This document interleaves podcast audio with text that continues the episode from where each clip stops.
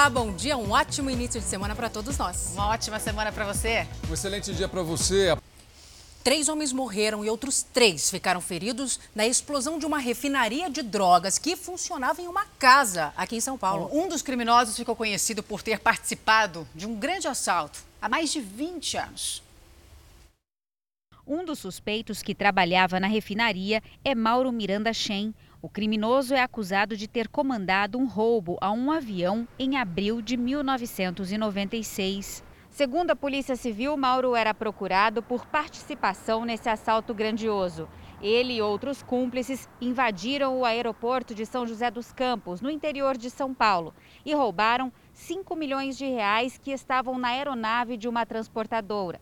No caso da refinaria, Mauro estava com outros cinco criminosos no local. Todos foram encaminhados em estado gravíssimo ao pronto-socorro de Mairiporã, na Grande São Paulo. Eles tiveram 90% do corpo queimado. Um dos homens chegou a escapar, mas logo foi capturado pelo helicóptero Águia, da Polícia Militar. Um sexto suspeito fugiu com o corpo em chamas e não foi encontrado. A refinaria funcionava nesta casa em um bairro afastado do centro da cidade. O local ficou destruído. A polícia apreendeu grande quantidade de drogas. Só o laudo da perícia vai poder apontar a causa da explosão. Atenção, tem informação urgente. O comandante Hamilton está chamando a gente aqui. Parece que tem prisão numa comunidade, operação policial. Fala, Juan, bom dia. Olha, Zucatelli, bom dia a você, a Salsa, a Roberta, bom dia a todos. A gente sobrevoa a região de Osasco, na Grande São Paulo, uma grande movimentação policial. Nós não temos informações ainda concretas, viu, Zucatelli, mas inicialmente seria um homem que estaria fazendo uma mulher como refém. Olha só o número de viaturas neste local e ele teria, viu, Zucatelli, fugido para esta comunidade aqui na região de Osasco. O Águia 10 foi acionado, já está no local. Um suspeito, pelo menos, já foi detido. Pode ser que seja mais de um criminoso. Você vê o Águia a todo momento sobrevoando o local, local passando as informações importantes aí para os policiais em terra. Neste momento, do lado esquerdo do vídeo, você vê aí o momento da prisão de um dos suspeitos dessa ocorrência. O criminoso, viu, Zucatelli, estaria fortemente armado, o que justifica a chegada aí da GCM aqui de Osasco e também viaturas do choque e possivelmente viaturas da rota a caminho também, Zucatelli. Belo trabalho da polícia, portanto, né? né? Comandante Hamilton, se você tiver novas informações sobre mais prisão, por aí de repente se o outro suspeito for encontrado, pode chamar a gente aqui, tá bom? Obrigada, viu? E olha, um estudante de nutrição, veja só, a contradição, né? Foi preso vendendo bolinhos com maconha no é, Rio Grande do Sul. Cada uma, né? Produção de muffins, né? A namorada ajudava em todo esse processo, tudo muito bem organizado, desde a produção dos doces até o serviço de entrega. Farinha, açúcar, ovos e maconha. Essa era a receita dos bolinhos vendidos por dois jovens de 24 e 25 anos de idade. O casal produzia, divulgava pelas redes sociais e entregava o material para cidades da região metropolitana de Porto Alegre. O produto ia com etiqueta e uma espécie de manual de instruções com a orientação. Evite o consumo associado a bebidas alcoólicas e, se for a sua primeira experiência, orientamos o consumo de meia porção. São pessoas que têm conhecimento, têm capacidade financeira, moram em região nobre eh, da cidade. O homem, que é estudante de nutrição, foi preso em flagrante vendendo um dos bolinhos. A companheira dele ainda não foi localizada. Denúncias da comunidade motivaram as investigações que duraram cerca de um mês. Além do bolinho, do muffin, eles produziam um licor que era também a base de maconha. Olá, bom dia. Os ônibus do transporte coletivo aqui do Rio vão circular com as janelas abertas mesmo com as temperaturas subindo pela proximidade do verão. Os alçapões e os tetos também devem permanecer abertos. Já os veículos climatizados, como esse aqui, que não tem abertura das janelas, precisam manter a manutenção dos aparelhos de ar-condicionado em dia.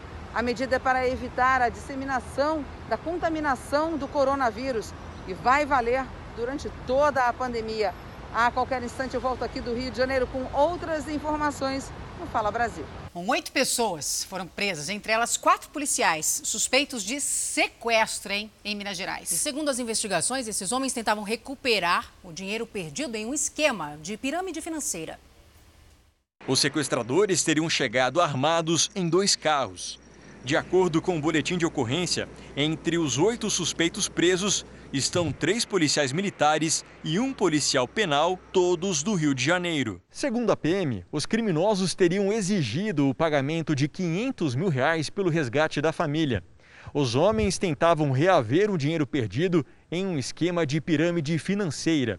O suposto golpista de 43 anos é marido da mulher e pai das crianças sequestradas.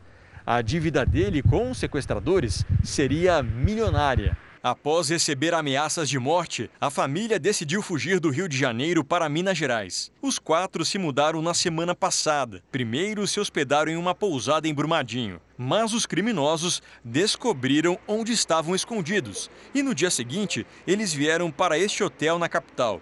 Ao descobrir a ação dos sequestradores, o suposto golpista acionou a polícia. A mulher e as filhas dele foram levadas pela BR-040. Um carro com cinco homens, entre eles o policial penal, foi parado em Barbacena, no Campo das Vertentes.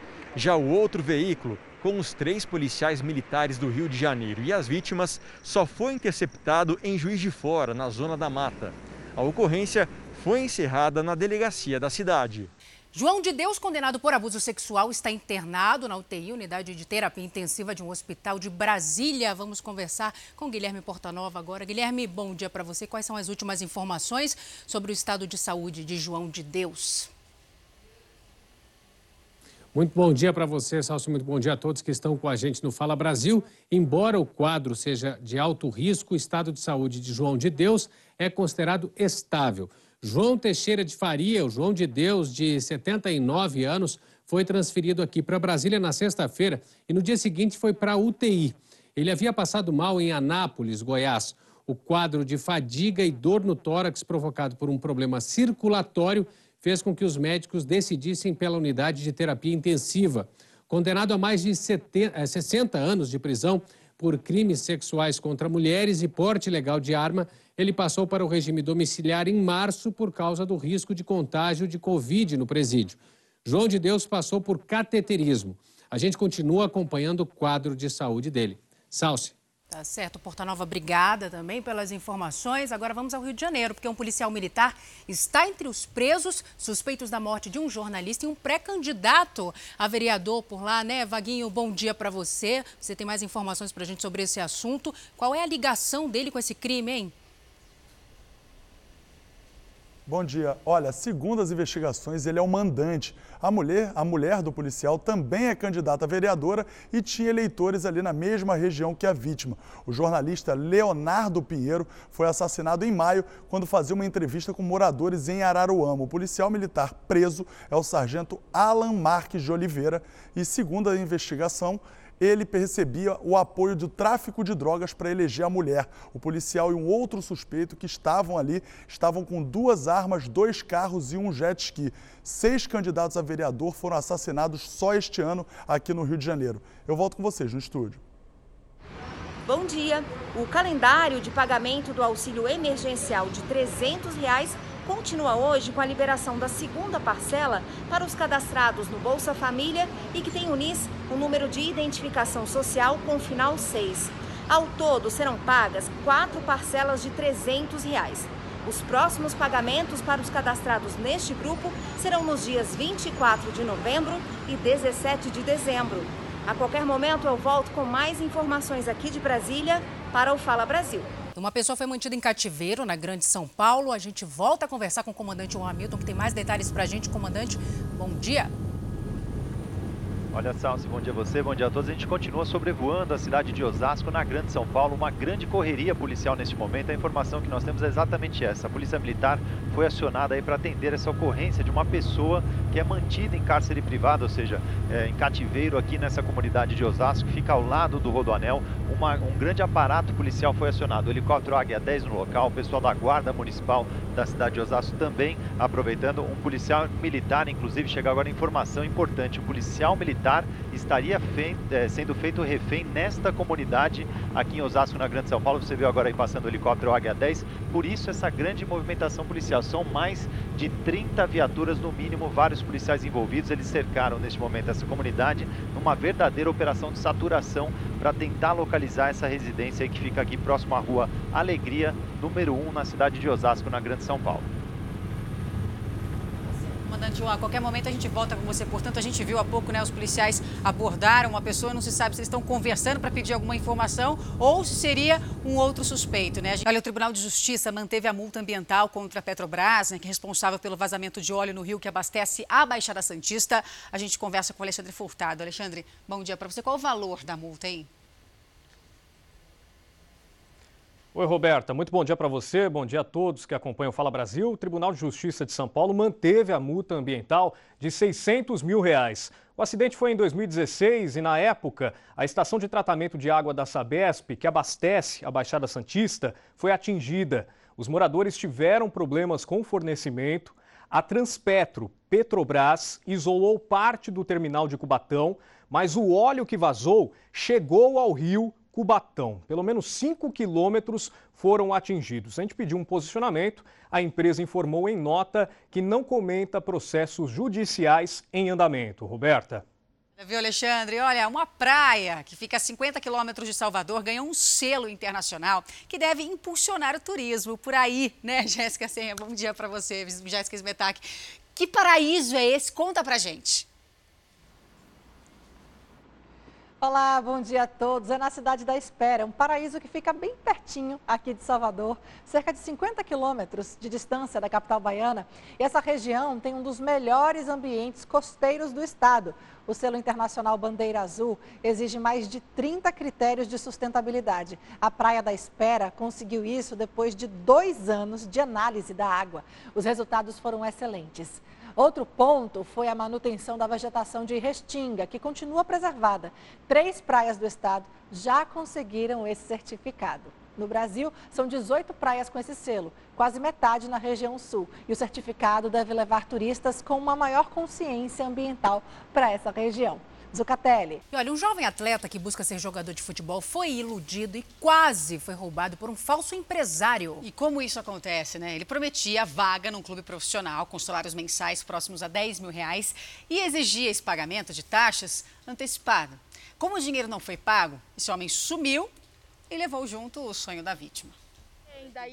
Lisângela foi procurada por um empresário com uma oferta tentadora. Um teste num clube profissional para o filho, que é lateral direito e sonha ser jogador de futebol. Eles marcaram um dia para o Lucas se apresentar na Ponte Preta para fazer avaliações, que não seria uma peneira, já seria uma avaliação, e que meu filho poderia estar recebendo um pagamento até de R$ 8.500 mensais. Então é uma coisa que mexe com o sonho. O que mais empolgou Lisângela é que a proposta vinha de quem ela acreditava ser este agente, conhecido no futebol, Júnior Pedroso, que cuida da carreira de Gabigol do Flamengo. Só que era um golpista usando o nome do empresário. Ele mandou um contrato de agenciamento com o CNPJ da empresa de Júnior.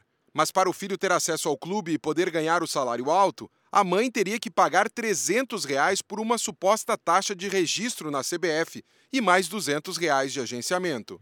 Eu só não paguei porque, como meu filho tem 19 anos, eu não poderia assinar o contrato em nome dele. Eu sempre falei para minha mãe que, desde quando eu comecei já em escolinha na minha cidade, em Itu, eu nunca paguei por nada. Foi Luca quem descobriu a farsa. Ele procurou o verdadeiro Júnior Pedroso por uma rede social e foi avisado que tinha sido vítima de uma tentativa de golpe.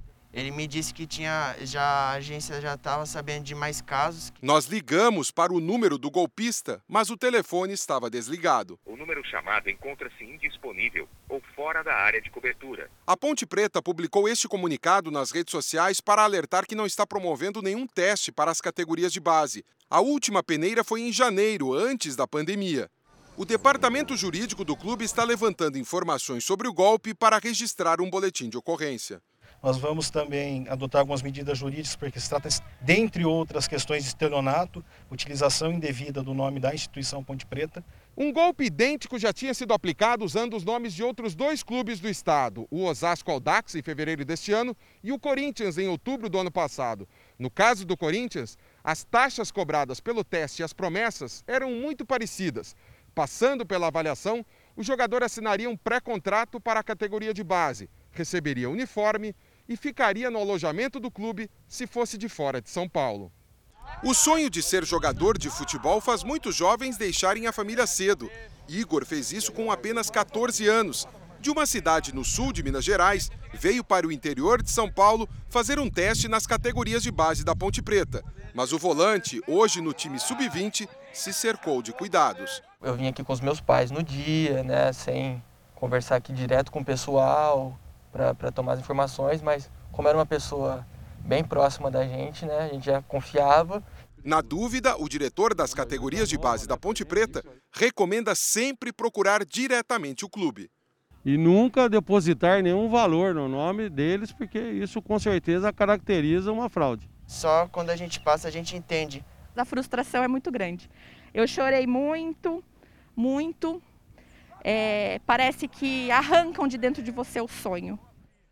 O sonho é, da família, né? O sonho da família, mas é importante a consciência, né, dessa mãe e, e o alerta, né, que o depoimento que ela trouxe, porque serve de alerta para outros pais. E para diversas áreas também, é, né? Tem que checar a informação, não dá para pagar nada antecipadamente. Isso acontece muito, a gente estava comentando aqui, inclusive, com o Zucatelli, né, Zucatelli, sobre a questão de. Acontece isso muito com modelos, é também, os jovens que querem se tornar modelos, Atores. querem trabalhar em televisão. Trabalhar em televisão, isso. E a mesma coisa como acontece com os meninos aí tentando realizar o sonho de ser jogador de futebol. Então, as oportunidades existem, de fato elas existem, mas não é por esse tipo de caminho, tem que checar. E a dica ali do representante da Ponte Preta foi muito correta, né? Exato. Ah, tá tendo uma peneira? Procura o clube diretamente. Não depositar dinheiro, né? Não fazer transferência bancária antecipadamente. Ficar de olho. É isso. A boa forma na terceira idade. Quais são as famosas que fazem parte desse time? Existe segredo? É o que Fala Brasil vai mostrar daqui a pouquinho. O motorista de um carro de luxo é procurado pela morte de um jovem em uma das principais vias expressas do Rio de Janeiro. Bom, a família da vítima diz que esse homem atirou depois de uma discussão no trânsito.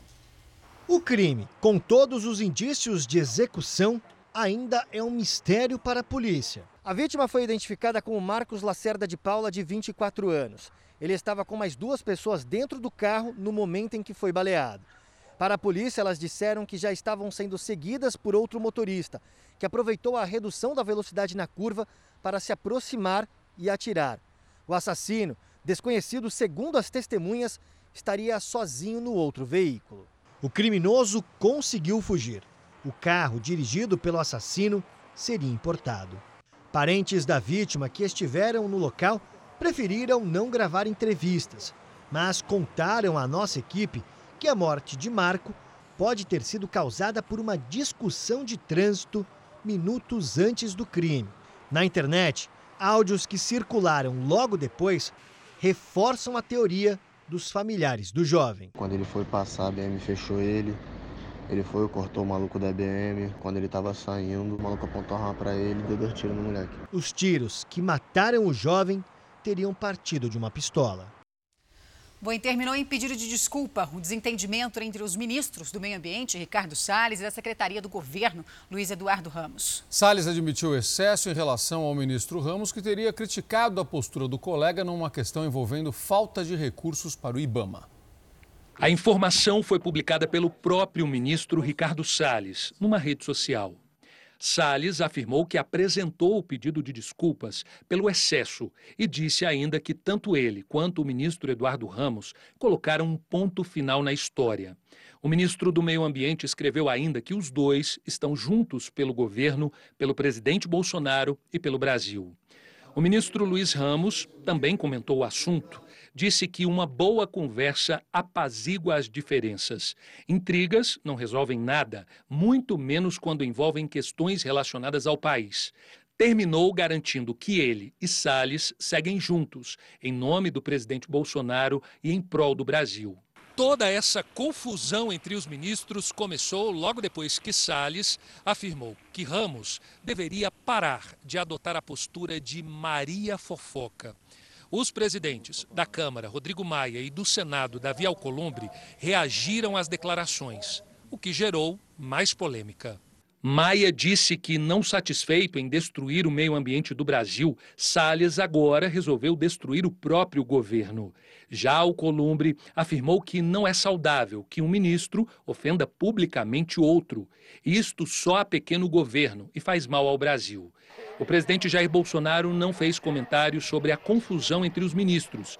Ele passou o domingo em Brasília sem compromissos oficiais e, como de costume, andou de moto pelas ruas do Distrito Federal. Uma mulher diz ter sido vítima do próprio marido, um policial civil, que levou ela para um suposto exame de pré-natal com um amigo dele e teria feito um aborto.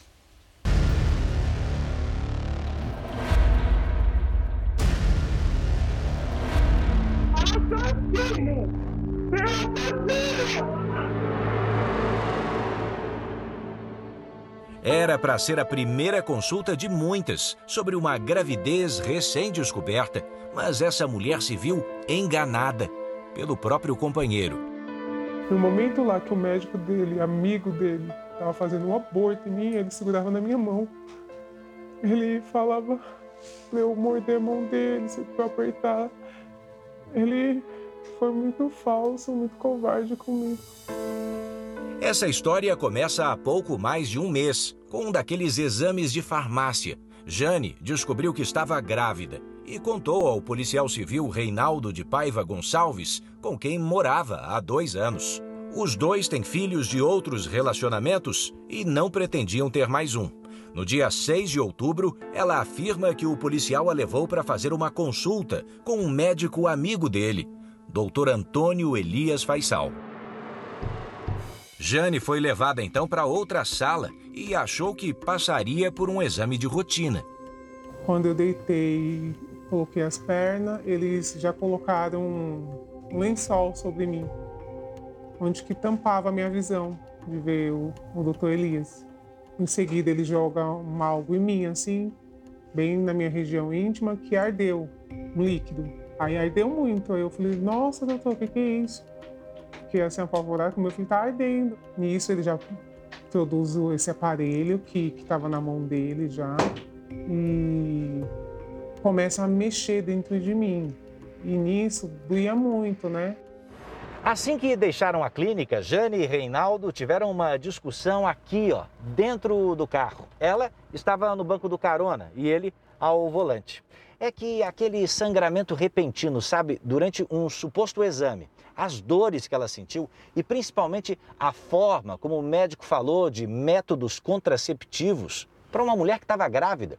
Tudo isso deixou Jane transtornada. Então ela pediu ao marido que a levasse imediatamente para um outro profissional, para ouvir uma outra opinião. Mas ele disse que ela estava exagerando e não a levou. A partir daí, aos poucos, aumentava a suspeita de que o policial e o amigo médico haviam combinado para interromper a gravidez, sem que Jane soubesse de nada.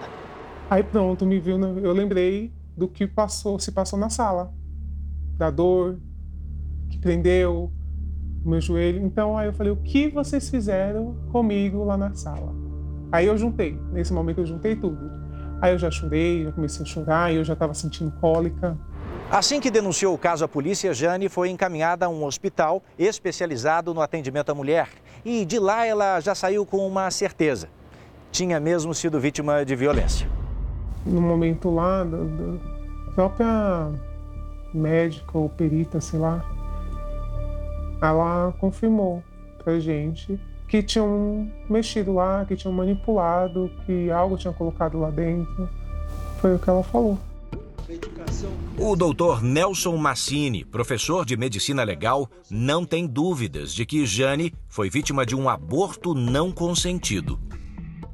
Houve sim um processo químico, uma intervenção química ela foi iludida no momento em que ela foi fazer a consulta e ali foi colocado uma substância que provocaria o aborto. Dois dias depois de fazer a denúncia, Jane voltou à casa onde morava com Reinaldo para buscar as coisas dela. Quando estávamos lá, tinha acabado de chegar. De repente, ele tem forçando o portão. Ele falou: Você é louca, você acabou com minha vida, que eu fiz o pior, né, eu entendi assim, e que acabaria com a minha. A polícia militar foi acionada e chegou antes que Reinaldo invadisse a casa. A gravação do pedido de socorro mostra o desespero dela. Eu posso abrir? Tá, pode abrir, a viatura vai sair. Aí você fala com o policial que tá aí, tá bom? Tá, deixa eu pegar a chave. Não, mãe, não fala com esse criminoso, não fala com ele. Cadê a chave pequena? Assassino! Eu telefonei para o investigador de polícia Reinaldo Gonçalves para ouvir o lado dele. Isso não condiz com a realidade, viu? Isso daí foi num momento de fragilidade, a pessoa enfraquecida, com um efeito de remédio. Agora, senhor Reinaldo, o senhor pelo menos conseguiria confirmar se o senhor levou ela até essa clínica onde ela disse ter sofrido esse procedimento?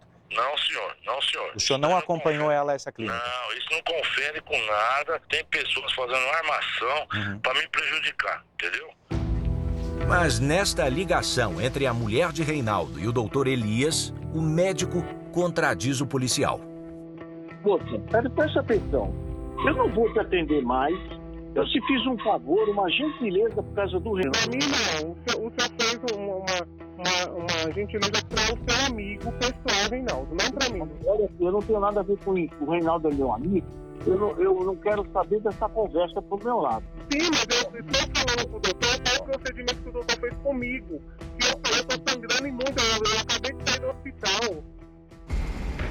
Fomos até a clínica onde Jane foi atendida, mas não havia ninguém. Vizinhos disseram que Dr. Antônio Elias Faisal só aparece de vez em quando.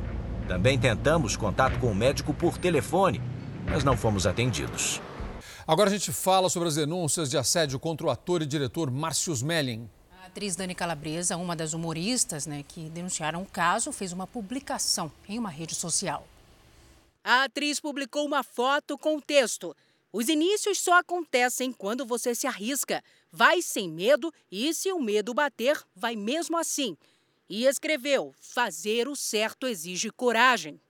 Milhares de pessoas curtiram, muitas deixaram comentários. Como a atriz Biarantes. Você é gigante, amiga. Tenho muito orgulho de ti. Outra seguidora disse: Meu exemplo e coragem levaram outras colegas da emissora a deixarem o medo de lado e fazerem o certo. Pelo menos quatro atrizes teriam procurado a direção da emissora para denunciar os assédios cometidos por Márcio Smelling. Entre as denúncias estavam tentativas de contato físico forçado, envio de mensagens inconvenientes e ambiente tóxico de trabalho. Márcio Smelling foi demitido da Rede Globo em agosto deste ano, oito meses depois das denúncias. Nas redes sociais, ele pediu para que apurem a verdade e não apoiem mentiras. Ele escreveu ainda que foram 17 anos de uma parceria muito produtiva com a emissora e que, em comum acordo com a empresa, entenderam que esta liberdade, se referindo ao desligamento do contrato, seria benéfica para ambos os lados. Bem, nós pedimos um posicionamento à TV Globo sobre as denúncias contra o ator, mas ainda não tivemos um retorno. Áudios exclusivos obtidos pelo jornalismo da Record TV revelam a frieza entre os sequestradores e a família de uma médica no sul do país. Não dá para imaginar o desespero dessa família, né, Zucatelli? É verdade, Salso. Olha, o pedido de resgate era milionário e o crime, o crime foi planejado durante dois anos.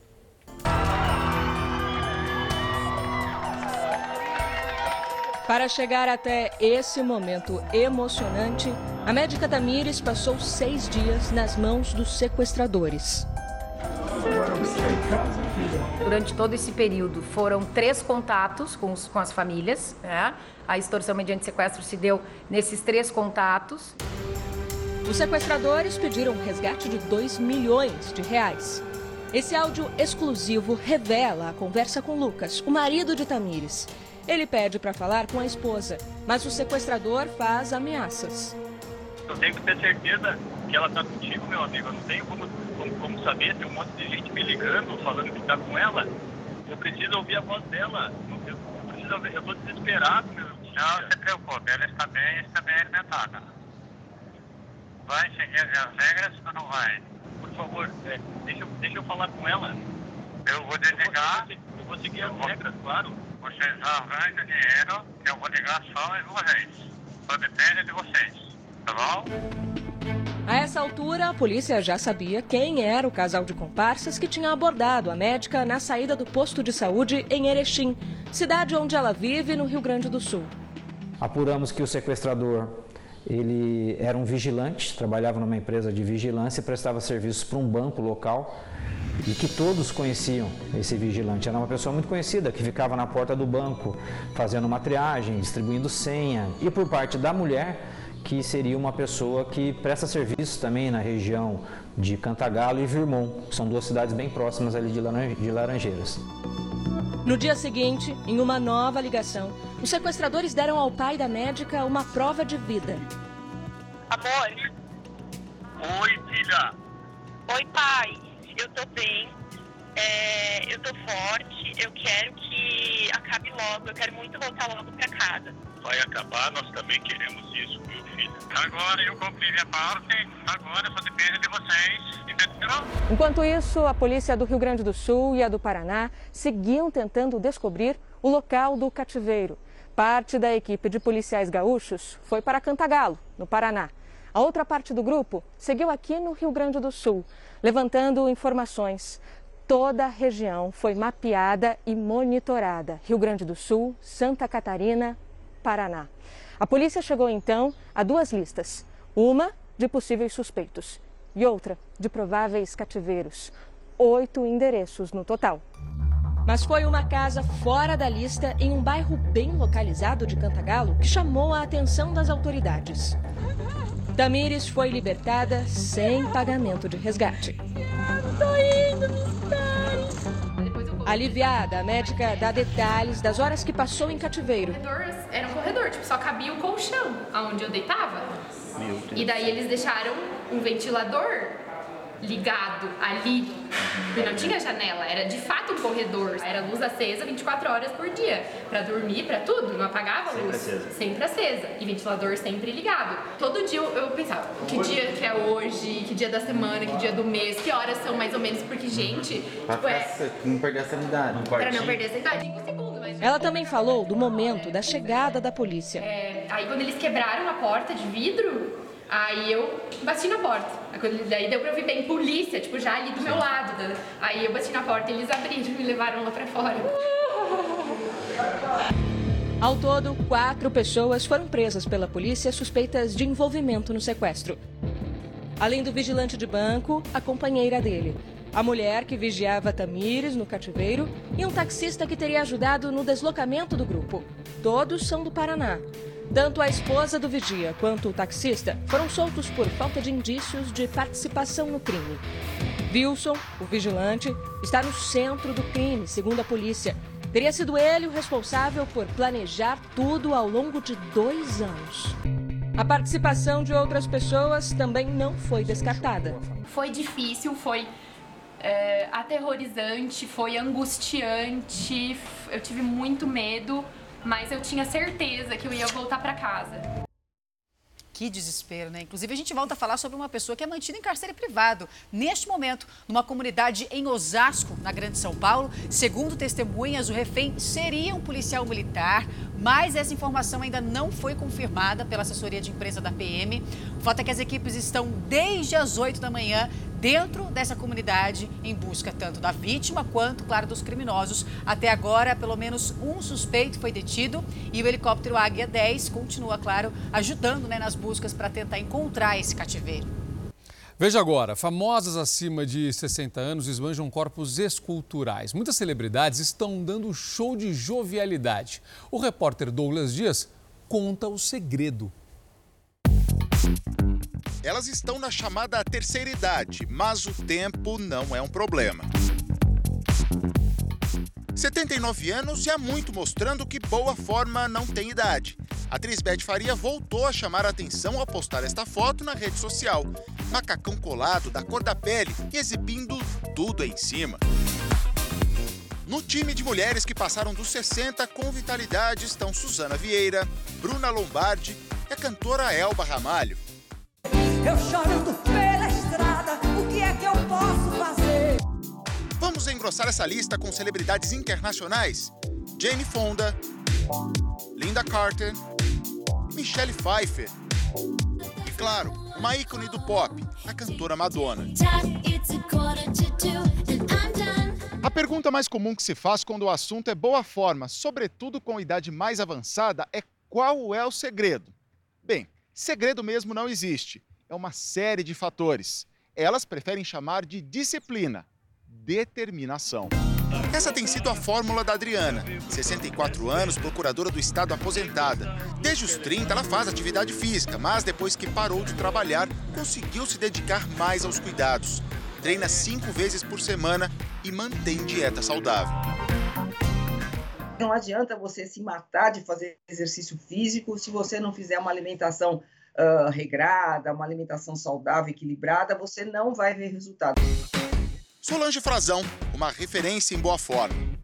Ela ainda não chegou aos 60, mas sabe que está a caminho de mais uma etapa da vida com saúde.